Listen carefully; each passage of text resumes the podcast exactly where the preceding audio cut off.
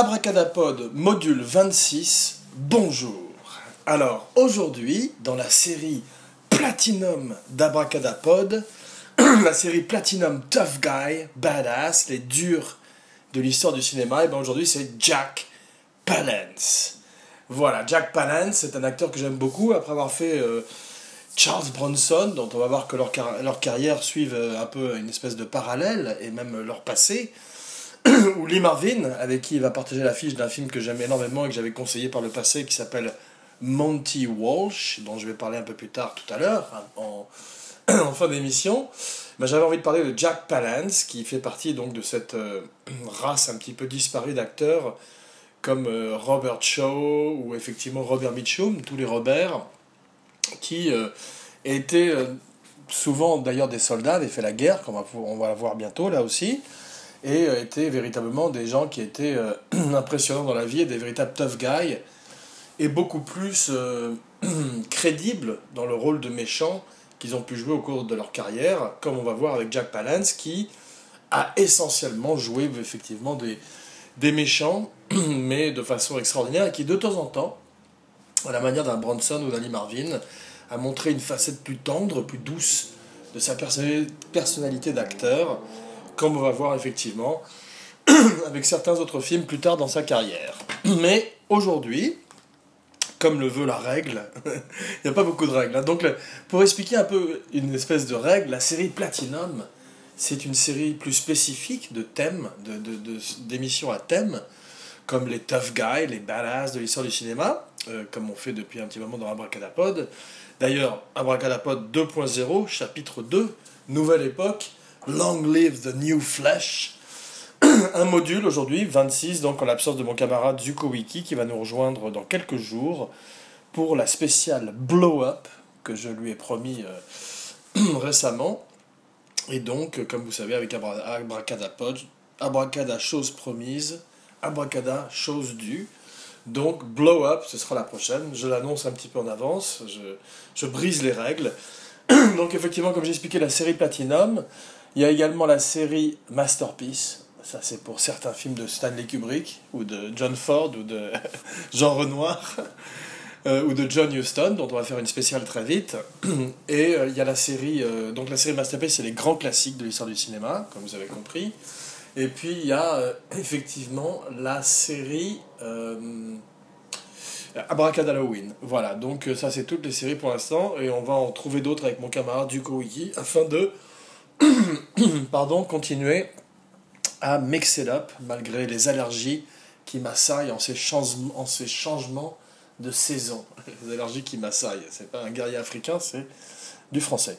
Voilà, donc euh, aujourd'hui, comme le veut la tradition d'Abracadapod, Abracadapod, man's up. Abracadapod, you're my number one guy. C'est ma très mauvaise imitation de Jack Palance dans Batman de Tim Burton. Et enfin, finalement, Abracadapod does one-armed push-up. Voilà, c'est ces fameuses pompes qu'il a faites sur un bras, avec lesquelles il est aujourd'hui finalement plus. on se rappelle plus de lui euh, à cause de ça que grâce aux extraordinaires films qu'il a pu faire tout au long de sa carrière, qu'on va voir, est une carrière très riche. Effectivement, à la manière d'un Bronson et d'un Marvin, il a tourné beaucoup, beaucoup de films, et euh, petit à petit s'est élevé dans les rangs jusqu'à finalement euh, gradué, graduate à leading man, après avoir été longtemps un méchant, et finalement retourné après au rôle de méchant qui l'ont immortalisé. Voilà, mais on va parler de ça, et on va faire comme d'habitude avec Abracadapod, on va repartir au début et commencer par le commencement. Et aujourd'hui, notre histoire commence en Pennsylvanie. Alors, le petit Volodymyr Palaniuk, c'est son nom original. Il va le changer après par euh, Palansky, puis par Palance, pour, euh, parce que personne ne pouvait le prononcer. Donc il va raffiner petit à petit son nom pour l'américa- l'américaniser complètement, comme il va l'expliquer plus tard dans une émission télé qui s'appelle Whose Line It Is, Is It Anyway, qui est un show d'im- d'improvisation, parce qu'on va voir que Jack Palance, à la manière d'un Lee Marvin, passe euh, avec fluidité, de la et d'un Charles Bronson aussi, avec fluidité de la télévision au cinéma et vice-versa. Voilà. Donc, euh, à propos de Charles Bronson, au début, les deux acteurs ont un itinéraire un petit peu parallèle, comme je disais. Et on voit qu'ils sont effectivement tous les deux des fils de mineurs, tous les deux en Pennsylvanie, où commence notre, notre histoire, aujourd'hui à Hazleton, en Pennsylvanie, qui est donc une région minière. Euh, Bronson, on, a vu que lui a commencé à la mine, eh bien Jack Palance aussi, euh, Volodymyr Palaniuk travaille aussi à la mine, comme Charles Bronson, avant finalement de commencer. Son père était mineur aussi, donc, euh, et il est d'origine, lui, lituanienne, contrairement à Bronson qui était un Ukrainien. Mais voilà, donc deux, deux origines d'Europe de l'Est, et euh, on peut dire qu'ils ont un parcours similaire, parce qu'à la manière d'Abronson, après la mine, Jack Palance passe à la boxe. Donc il continue son parcours de tough guy, euh, comme Mitchum aussi qui avait fait de la boxe, mais euh, Palance, sous le nom de Jack Brazzo, son pseudonyme de boxeur, fait une carrière très intéressante de boxeur, puisqu'il il gagne 15 combats, dont 12 je crois en knockout, donc il a une carrière très impressionnante, mais il va dire lui-même que ça vaut ça vaut pas le coup de se faire défoncer la gueule pour 200 dollars et que c'est vraiment un métier trop dangereux et trop risqué. c'est pour ça que donc il abandonne au moment où il s'engage dans l'armée. On parlait de l'armée qui est un passage effectivement obligé pour tous ces, ces tough guys de l'après-guerre, comme Lee Marvin, comme, comme euh, Bronson, mais aussi comme Jean Gabin, dont on va faire une spéciale qui est entré, je crois, avec euh, la division Leclerc, avec les chars dans Paris. Donc il y a les mêmes, effectivement, euh, épaules qu'un Bronson ou qu'un Palance, ou que les grands caractères acteurs, à caractère acteurs que nous chérissons dans cette émission, comme Jack Warden ou Eddie Albert, à qui nous avions tiré un coup de chapeau précédemment, pour euh, le fait qu'ils avaient débarqué le jour J, au D-Day. Voilà, donc c'était non seulement des grands acteurs, mais aussi des, des hommes très courageux à qui aujourd'hui Abracadapod lève son verre à quelques jours après euh, Veterans Day et quelques jours avant Thanksgiving. Voilà, donc chapeau. Salut, campagne. Et donc, effectivement, euh, Palance euh, s'engage et c'est là que vient la légende. Il va par la suite dire que c'était faux, mais que son visage, cet extraordinaire visage qui fait qu'il a incarné tant de méchants, euh, ce visage taillé à, la serpe, euh, effectivement, était, soit, selon euh, les, reportages de presse, dû au fait qu'il s'était écrasé dans un bombardier, un B-24, je crois, pendant la, guerre, la Seconde Guerre mondiale, en tout cas pendant une, période d'entraînement, et qu'il aurait échappé au feu, mais qu'il aurait eu plusieurs greffes et, et plusieurs reconstructions chirurgicales du visage. En plus du fait qu'il a fait de la boxe, ce qui, donne, ce qui lui donne cette espèce de nez cassé et ce visage très particulier, comme je disais. Mais lui dit que c'est une invention effectivement de, de, des départements de presse, des studios, et que, euh, si, et que son visage, il ne le doit qu'à son héritage génétique euh, estonien, et qu'effectivement, s'il avait eu un visage bionique, on lui aurait fait un visage plus réussi, il, il, il aurait espéré qu'on lui aurait fait un visage plus réussi que celui qu'on lui a donné.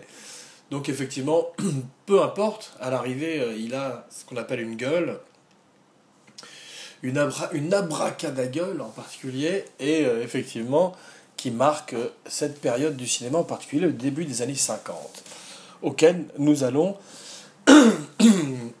arriver tout de suite, voilà, sans plus attendre, puisqu'effectivement, il est discharge, au sortir de la guerre, il est discharge avec honorablement, comme on dit, et effectivement, euh, il commence à prendre des cours de théâtre. Il arrive à New York, alors il fait plein de petits boulots d'abord.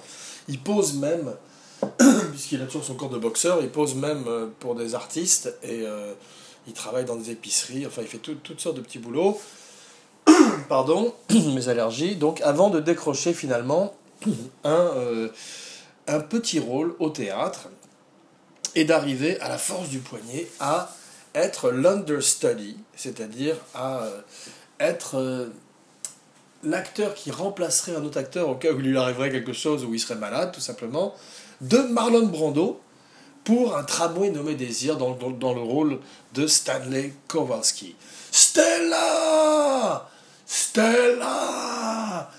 Se référer au module précédent et à l'épisode précédent sur Marlon Brando, les deux époques de sa vie, Et effectivement, il, euh, il est prêt à remplacer Brando. Et un soir, Brando, qui est à cette époque euh, fait beaucoup de gymnastique, est avide de sport, en salle en particulier, eh bien, Palance a fait installer un sac de sable dans, le, dans les coulisses. Et euh, Brando et lui s'entraînent le soir. Et les, Brando dit que c'était sans faire exprès, et Palance aussi.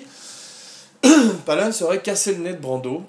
Et en fait on été, obligé de le remplacer ce soir-là euh, au pied levé, ou en tous les cas un soir suivant, et euh, avait été choisi après par Kazan pour être effectivement, euh, pour jouer, être le remplaçant de Brando au moment où Brando se retirerait de la pièce, ce qui n'allait pas tarder. Donc c'est une belle histoire, peut-être que c'est pas vrai, mais en les cas c'est comme ça qu'il a réussi à mettre un pied dans la porte et à devenir une star à Broadway grâce à un tramway nobilisière où il a remplacé Brando parce qu'il avait une certaine physicalité et aussi la même méthode, puisque lui aussi avait euh, étudié avec, je crois en particulier, Michael Chekhov, la méthode de Strasberg, et elle avait poussé très très très loin, effectivement. Mais pour l'instant, on se rend compte que Kazan, comme pour Brando, a beaucoup compté dans sa vie, et c'est intéressant parce que il allait avoir un fallout, il allait euh, s'embrouiller un peu plus tard avec Kazan, et ne plus jamais se réconcilier par la suite, non pas à cause de la liste noire, comme on pourrait l'imaginer, parce que effectivement Palance était un, républicain farouche et n'avait aucun engagement communiste, mais à ma connaissance en tous les cas. mais euh, effectivement, Kazan euh, lui avait promis de l'engager pour Viva Zapata, Viva Zapata, avec un point d'exclamation, dans le rôle du frère de Marlon Brando, mais il a euh, entre-temps casté Anthony Quinn, probablement à juste titre, puisqu'Anthony Quinn est véritablement d'origine mexicaine. C'est lui d'ailleurs qui aurait dû jouer Zavata, euh, non pas Zavata, pardon, Zapata, à la place de Brando, parce que Brando était euh, une fois de plus avec le visage maquillé de, de brou de noix, et c'était un petit peu ridicule et un petit peu raciste d'avoir un acteur caucasien blond jouer le rôle d'un extraordinaire révolutionnaire mexicain. Voilà. En tous les cas, Palance ne le pardonnerait jamais à Kazan et il ne se parlerait plus jamais. Voilà, peut-être en plus ajouter à ça la liste noire fait qu'ils avaient un lourd passif, de même que Brando, effectivement, s'était embrouillé par la suite avec Kazan.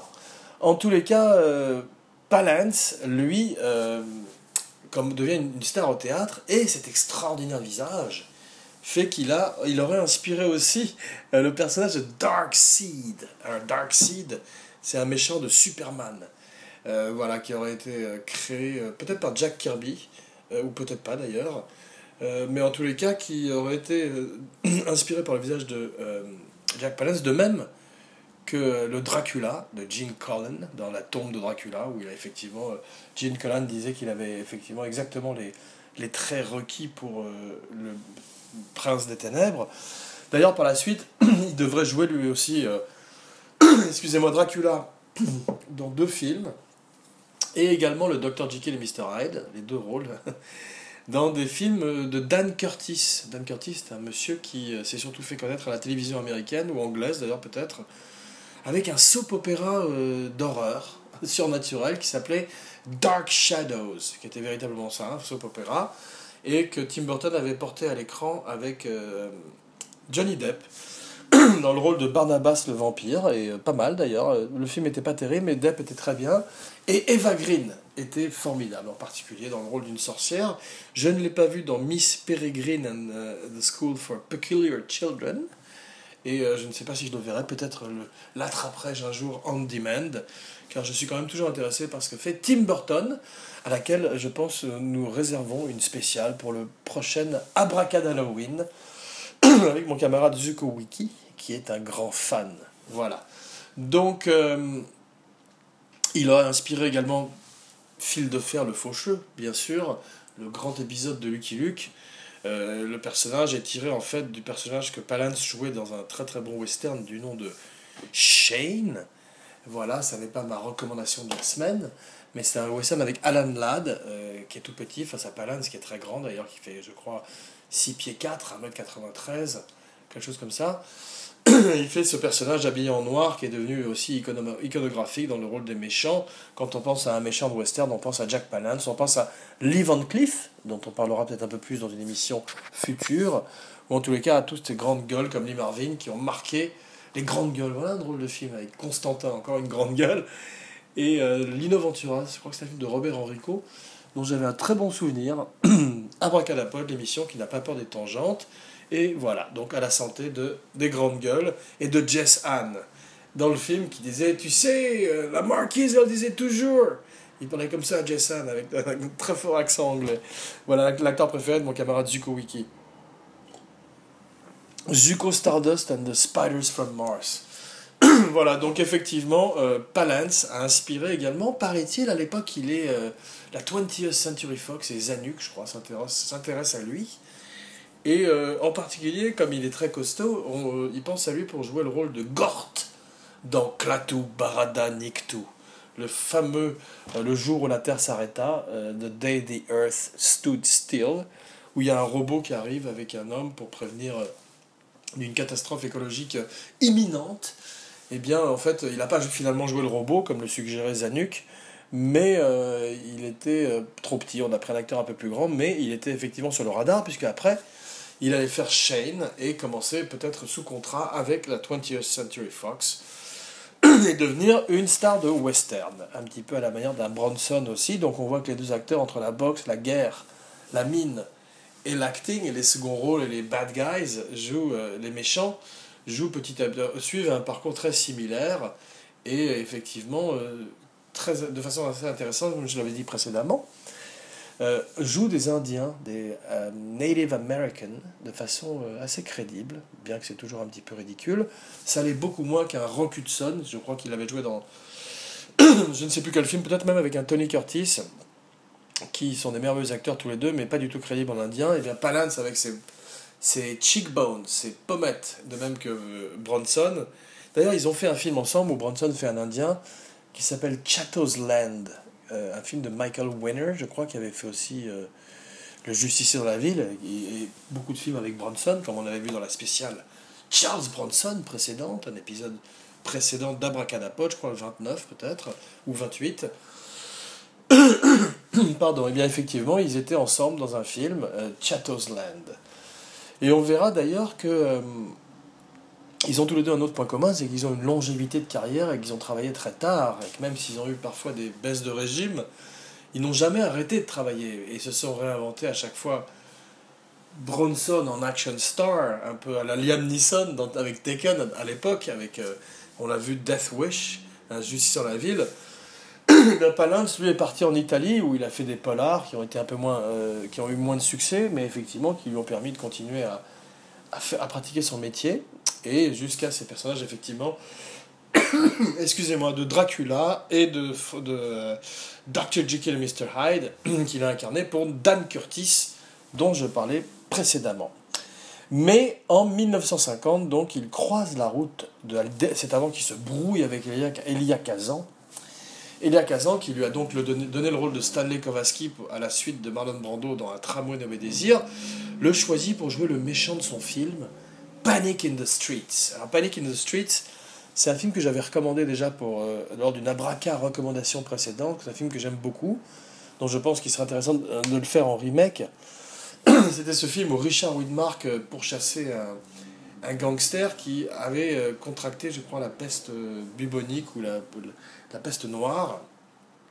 Et effectivement, euh, donc, euh, ne voulait pas se laisser attraper ni par la police, ni par les services de sécurité euh, de la santé, dont Richard Widmark était le représentant. D'ailleurs, en parlant de méthode acting, Palance était un acteur qui était à fond donc, dans la méthode, et il frappait véritablement. Il était Elia Kazan l'avait mis avec Zéro Mostel, un acteur que j'aime énormément, qu'on a vu euh, de, de, façon fameuse dans euh, Les Producers de Mel Brooks, où il joue Bialystok and Blue.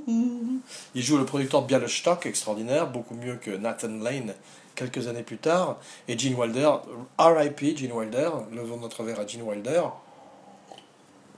Donc, Zéro Mostel et Jack Palance jouent deux malfrats.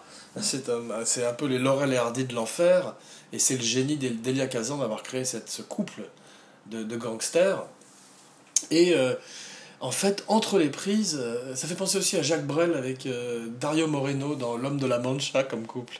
D'ailleurs, Palance aurait pu faire un magnifique Don Quichotte à la fin de sa vie, mais malheureusement, ça n'a pas eu lieu.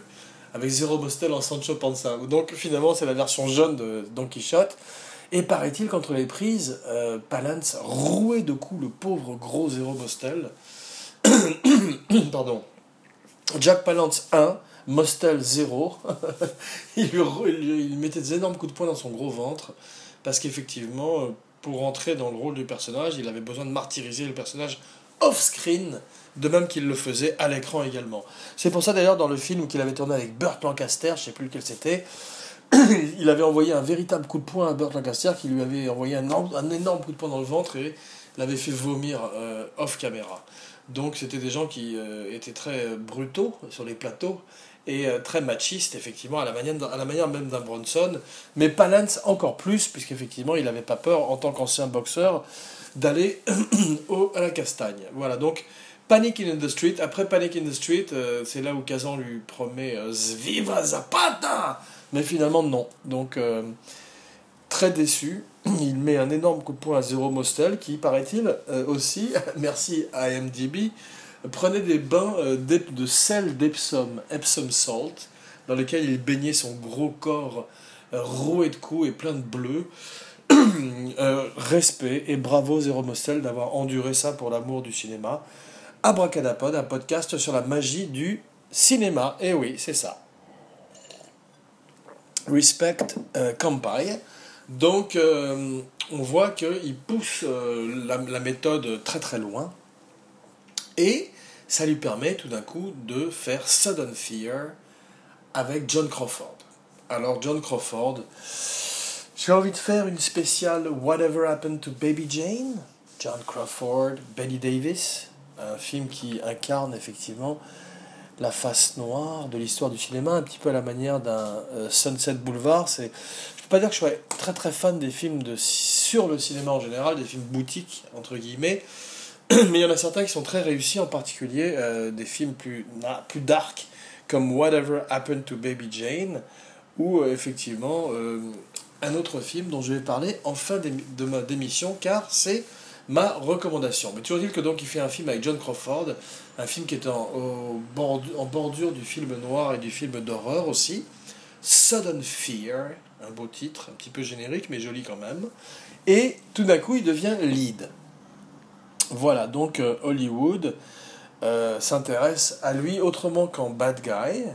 Et effectivement, il passe, comme je l'ai dit, avec fluidité de la télévision au cinéma et remporte d'ailleurs à cette occasion un Emmy pour euh, un rôle dans lequel il incarne un boxeur qui s'appelle Requiem for a Heavyweight, encore un beau titre de film noir, fait par le créateur de la Twilight Zone, voilà, dont le nom m'échappe. Toujours est-il qu'effectivement, grâce, à ce, grâce à ça, il remporte un Emmy et petit à petit commence à avoir de plus en plus de leads et jusqu'à Godard qui va le chercher en 63 pour son film Le Mépris. Voilà, donc je je connais pas bien le mépris. Je connais, j'aime beaucoup la musique du mépris et j'aime beaucoup aussi le fait que Scorsese les les réutilisé pour euh, Casino, voilà, dans le genre musique euh, réutilisée pour un autre film à la manière d'un Tarantino.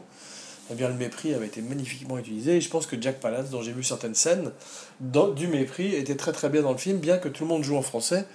lui est un acteur qui joue en anglais. Je crois qu'il y a également Fritz Lang dans le film, donc on voit Godard qui euh, paie euh, hommage, qui rend hommage à un certain Hollywood et à un certain cinéma du passé, Abracadapod, un podcast sur la magie du cinéma. Voilà. Donc, euh, c'est vrai que quand il décide de s'appeler Palance, sa carrière change du jour au lendemain. Et effectivement, il devient tout d'un coup euh, une espèce de leading man, mais Hollywood ne sait pas très bien quoi faire de lui. Donc, euh, petit à petit, il est obligé de reprendre des rôles de méchant.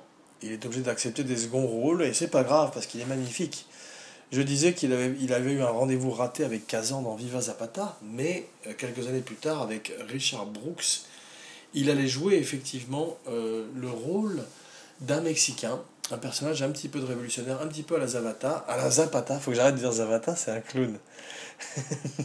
Comme euh, chacun sait, dans Abracadapod, j'aime beaucoup les clowns maléfiques, et Zavata en est peut-être un. Euh, Abracazavata, donc effectivement, euh, Viva Zapata, euh, dans The Professionals, avec Burt Lancaster, avec Lee Marvin, il a l'occasion, c'est peut-être dans ce film d'ailleurs où il envoie un grand coup de poing dans le ventre de Burt Lancaster, et, et Burt Lancaster vomit, c'est Lancaster en fait qui avait vomi. Il faudrait faire une spéciale Lancaster d'ailleurs, c'est Burt Lancaster, car grand acteur, mésestimé, et en tous les cas avec euh, une palette plus grande qu'on ne la lui prête.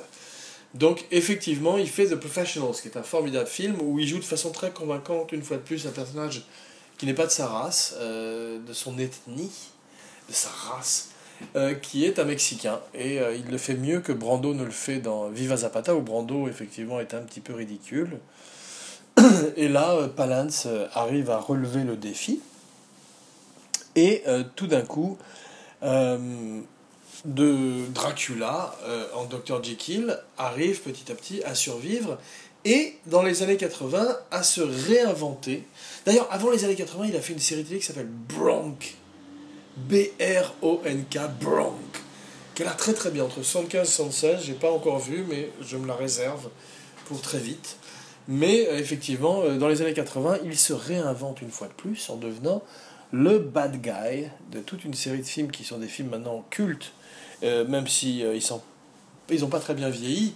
C'est des films qui à l'époque euh, étaient représentants d'une de représentatifs d'une certaine commercialité blockbuster d'Hollywood qui sont effectivement Tango et Cash, Batman de Tim Burton, revoilà Tim Burton, et Young Guns, donc un western dans lequel il, il, se moquait un petit peu de ses personnages de cowboy, ce qui, ce qui allait amener une fois de plus une autre parodie qui lui donnerait son premier Oscar et finalement euh, la reconnaissance qui lui avait échappé pendant tant d'années parce que même si Branson était tout d'un coup devenu euh, un véritable leading man pendant longtemps grâce à, euh, au dans la ville, Palance n'a jamais pu effectivement euh, complètement passer ce cap, mais cet Oscar il le doit à Billy Crystal pour City Slickers. Voilà, c'est un film effectivement où il joue un vieux cowboy.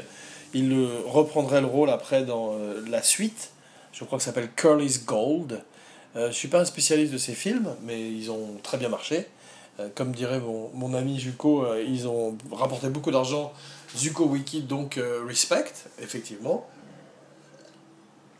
Je sais pas comment ils ont vieilli, mais en tous les cas, grâce à ces films, et Batman aussi en particulier, où il est You're my number one guy, où il joue comme ça, il en fait des tonnes, comme Nicholson, tout le monde est au diapason de Nicholson qui fait n'importe quoi. Donc Palance euh, se joint à la danse, et qui, comme il n'est pas le dernier non plus pour la déconne, fait n'importe quoi, mais donne un second souffle à sa carrière.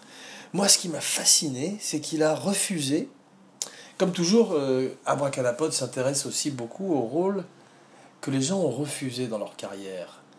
Et il y a trois, euh, trois facts qui m'ont pas mal intéressé lors de cette recherche. C'est la première, c'est qu'il a refusé de jouer le rôle de Francesco Scaramanga. Alors Francesco Scaramanga, c'est The man with the golden gun. He's got a powerful weapon. He charges a million a shot. Je vais m'arrêter là. Euh, donc effectivement, euh, d'ailleurs j'aimais beaucoup cette chanson générique de James Bond. Il devait jouer euh, l'homme au pistolet d'or, mais il a refusé. Il a bien fait d'ailleurs parce que le rôle est allé finalement à un autre Dracula de l'histoire du cinéma, Christopher Lee, qui était pas mal dans le rôle, mais le rôle n'était pas très bien écrit. Et je pense que c'est probablement la raison pour laquelle il a refusé de le faire, et il a bien fait. Mais une autre, le deuxième fact, le deuxième fait qui m'a intéressé, c'est qu'il a refusé le rôle de Telly Savalas dans Les Douze Salopards. C'est dommage, ça aurait été un salopard vraiment très intéressant de plus à ajouter à l'affiche.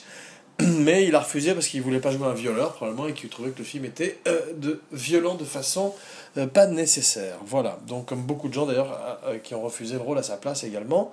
Mais moi, un truc qui m'a intéressé, c'est le troisième abracada fact. Trivia, trivia bracadapod. Très difficile à dire, de plus en plus difficile à dire. Les tongue twisters d'abracadapod, c'est le fait que, à un moment, Stephen King avait pensé à lui pour jouer le rôle de Jack Torrance, qui finalement a été joué de façon magnifique par Jack Nicholson. On sait que c'est un casting que Stephen King détestait. Eh bien, il avait pensé à Jack Palance. D'ailleurs, Jack Palance, Jack Torrance, ça ressemble un peu. Et euh, effectivement, on, allegedly, il avait pensé également à John Voight, mais Jack Palance en Jack Torrance. Jack Palance en Jack Torrance. C'est une vieille chanson irlandaise. Eh bien, ça aurait pu être intéressant. Et je pense effectivement qu'il aurait été fantastique également dans Soleil Vert. Voilà, je me demandais qui aurait pu remplacer Charlton Heston, parce qu'on se demande souvent qui pourrait remplacer Charlton Heston. Eh bien, Jack Palance aurait pu remplacer Charlton Heston, non seulement dans Soleil Vert, mais également dans La planète des singes et dans Omega Man. Bam, blamo, badaboom, badabing. Les trois font euh, triple threat. Voilà. Donc, effectivement, euh, grâce à City Slickers et au deuxième, et à son Oscar, dans lequel il fait de façon fameuse, comme j'ai dit en début d'émission, ses pompes sur une main, eh bien, il entre tout d'un coup dans l'histoire du cinéma de façon un petit peu farfelue, de façon euh, un petit peu adjacente, et devient pour une nouvelle génération de gens le vieux euh, excentrique, le vieil excentrique qui fait des pompes sur un bras aux Oscars et qui fait rire euh, Billy Crystal. D'ailleurs, il était fasciné que Billy Crystal était finalement celui qui lui ait fait remporter son Oscar après une carrière aussi riche que la sienne. Rod Sterling, Rod Sterling, voilà l'homme qui a fait Twilight Zone. Pardon d'avoir oublié son nom précédemment, je lève mon verre à Rod Sterling et je suis très content de m'être rappelé de son nom. Et d'un Rod à l'autre, il n'y a qu'un pas, ce qui m'amène à mon Abra recommandation de la semaine, qui est un film avec Jack Palance. Eh oui, pour rester dans la thématique de la semaine, je voulais en fait euh, parler d'un film qui est un petit peu le premier film dans lequel il n'a pas joué un heavy, un méchant, justement, un bad guy, qui est The Big Knife. Alors je parlais des films sur le cinéma, je parlais du fait que c'était pas quelque chose qui me tenait énormément à cœur, parce que c'était souvent un petit peu boutique et concernait des gens qui me touchaient peu, bien que je n'ai pas vu les enchaîner ni euh, Day of the Locust, ni Le Dernier Nabab, cher à mon ami Zuko qui revient dans quelques jours. Eh bien, ce film s'appelle The Big Knife. C'est un film de Robert Aldrich, qui a fait également Les Douze Salopards, ce qui explique pourquoi il a peut-être proposé le rôle de Théis Savalas à Jack Palance avant.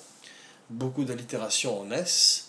Toujours dit que Robert Aldrich, en 55, donne un de ses premiers leads, un de ses premiers rôles en vedette à Jack Palance dans The Big Knife, qui est un regard cruel en fait sur euh, Hollywood, écrit par Cliff Odets, scénariste très connu, et effectivement dans lequel Rod Steiger, voilà, d'un Rod à l'autre, Rod Sterling à Rod Steiger, il n'y a qu'un pas, eh bien, joue un personnage d'agent complètement hystérique et euh, un de ses rôles complètement over the top que nous aimons beaucoup chez Abracadapod. Il y a également dans le film Ida Lupino et euh, Shelley Winters, donc effectivement des légendes de l'histoire du cinéma. D'ailleurs, voilà, Abracadapod Légende, une autre, un autre, une autre série à venir. Voilà.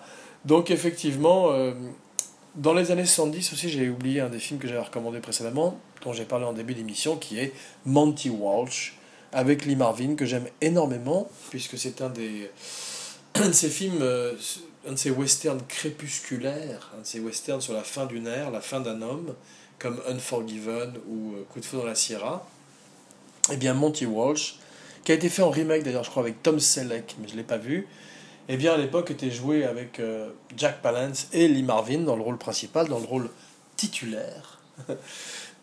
eh bien, euh, effectivement, euh, Jack Palance montre une facette beaucoup plus tendre, beaucoup plus délicate de sa personnalité. On se rend compte qu'effectivement, il était également un peintre et un grand poète dans la vie, et que comme souvent ces tough guys de l'histoire du cinéma, ou comme Mitchum, il, était également chanteur, il a fait un, un tube de country qui s'appelait The Meanest Guy in the Whole World. Voilà. Et, euh, c'était un acteur qui avait vraiment plus d'une corde à son arc, à la manière d'Errol Flynn dans Robin des Bois, Abracadapod, un podcast sur la magie du cinéma. Je vous le donne en mille, vous l'aviez deviné. Voilà. Donc effectivement, The Big Knife, 1955, c'est la braca recommandation de la semaine. Et euh, un film qu'il faut redécouvrir, car même s'il est un petit peu claustrophobique et enfermé, parce qu'il est quand même tiré d'une pièce de théâtre et on sent qu'ils n'ont pas eu envie de sortir le film artificiellement euh, dans des décors euh, comme euh, certaines pièces de théâtre de l'histoire du cinéma, eh bien c'est un film qu'il est intéressant de revisiter aujourd'hui dans le cadre d'Abraca recommandation de la semaine. Voilà. Et ce qui nous amène directement à un autre acteur, ou plutôt un caractère acteur, ou plutôt un Nabra caractère acteur de la semaine, qui est un homme qui a joué également Dracula. Et oui, on est passé de Christopher Lee, de Jack Palance, tous ces merveilleux acteurs qui ont joué Dracula. On aurait pu tirer un coup de chapeau à Bella Lugosi, ce que nous avons fait amplement dans la spéciale Vampire à l'époque d'Abracad Halloween, pendant tout le mois de Choctobre. un petit clin, petit clin d'œil à Abracad Halloween. Rendez-vous dans quelques mois en octobre. Il n'est jamais trop tôt pour l'annoncer. Long live the new flesh. Abracadapod 2.0. Donc effectivement, euh, la caractère acteur de la semaine, c'est John Carradine. Alors John Carradine, il a joué Dracula, mais c'est un acteur euh, qui a également été le papa de David Carradine, donc et de Keith Carradine et de beaucoup d'une espèce de en fait de de grande famille de l'histoire du cinéma et effectivement euh, ça a été un acteur euh, du répertoire de John Ford et à l'époque où les metteurs en scène avaient des acteurs avec lesquels ils travaillaient régulièrement. On a un petit peu ça effectivement à travers toute l'histoire du cinéma de Stanley Kubrick ou même de nos jours à quelqu'un comme Wes Anderson qui, euh, qui utilise toujours les mêmes acteurs, eh bien on voit que John, euh, que John Ford utilise John Carradine, en particulier dans Stagecoach, dans Les raisins de la colère, voilà. Et euh, John Carradine a dit qu'il avait auditionné pour Dracula à l'époque où, où Bela Lugosi avait eu le rôle, et il dit également qu'il avait auditionné pour le rôle de Frankenstein, mais que c'est Boris Karloff qui avait été pris. Donc peut-être que c'est vrai, en tout cas c'est intéressant, moi ça m'intéresse. Et euh, John Carradine, c'est l'abracaractère acteur de la semaine, à qui aujourd'hui nous tirons un coup de chapeau. Voilà. Bien, donc euh, notre émission tire à sa fin et il vient l'heure d'annoncer la prochaine. Et la prochaine, c'est Blow Up. Alors, Blow Up, c'est le film de Antonioni, Michelangelo Antonioni. Enfin, euh, je l'ai promis donc à mon camarade Zuko Wiki, on va le faire. J'arrive pas à le trouver. Il n'est pas sur YouTube, il n'est pas online, il n'est pas on demand, mais euh, je vais essayer euh, sur iTunes de l'acheter. Voilà, et de le voir. Mais j'ai vu la bande-annonce et il y a des mimes dedans, donc ça m'a fait un petit peu peur. Mais euh, j'ai commencé à lire quelques informations et je vais faire un petit teaser pour la semaine prochaine. Sean Connery a refusé le rôle principal. Ça me fait toujours rire parce qu'il a refusé parce qu'il ne comprenait pas. Et euh, Sean Connery, euh, c'est une grande tradition de films dont il ne comprend pas le scénario et qu'il refuse. Et il aurait pu être, à l'époque de Bond, entre deux Bonds, probablement avant on ne vit que deux fois. You only live twice. Oh, so beware. Voilà, aujourd'hui c'était l'émission sur les, les, thèmes de James Bond. Donc effectivement, euh, rendez-vous dans quelques jours pour Blow Up, sans Sean Connery, mais avec David Hemmings, qui a finalement réussi à avoir le rôle bien que au départ Antonini voulait Terence Stamp. Donc on voit que beaucoup de gens ont refusé. Et pour l'instant, donc, on sait qu'il y a également des mimes dans le film qui ont un rôle prépondérant, comme euh, la bande-annonce nous l'indique sur YouTube. Mais, quoi qu'il en soit, pour l'heure, je vous salue bien bas et je vous donne rendez-vous dans quelques jours pour Blow Up, la prochaine d'Abracadapod. Jean Weber, signing off.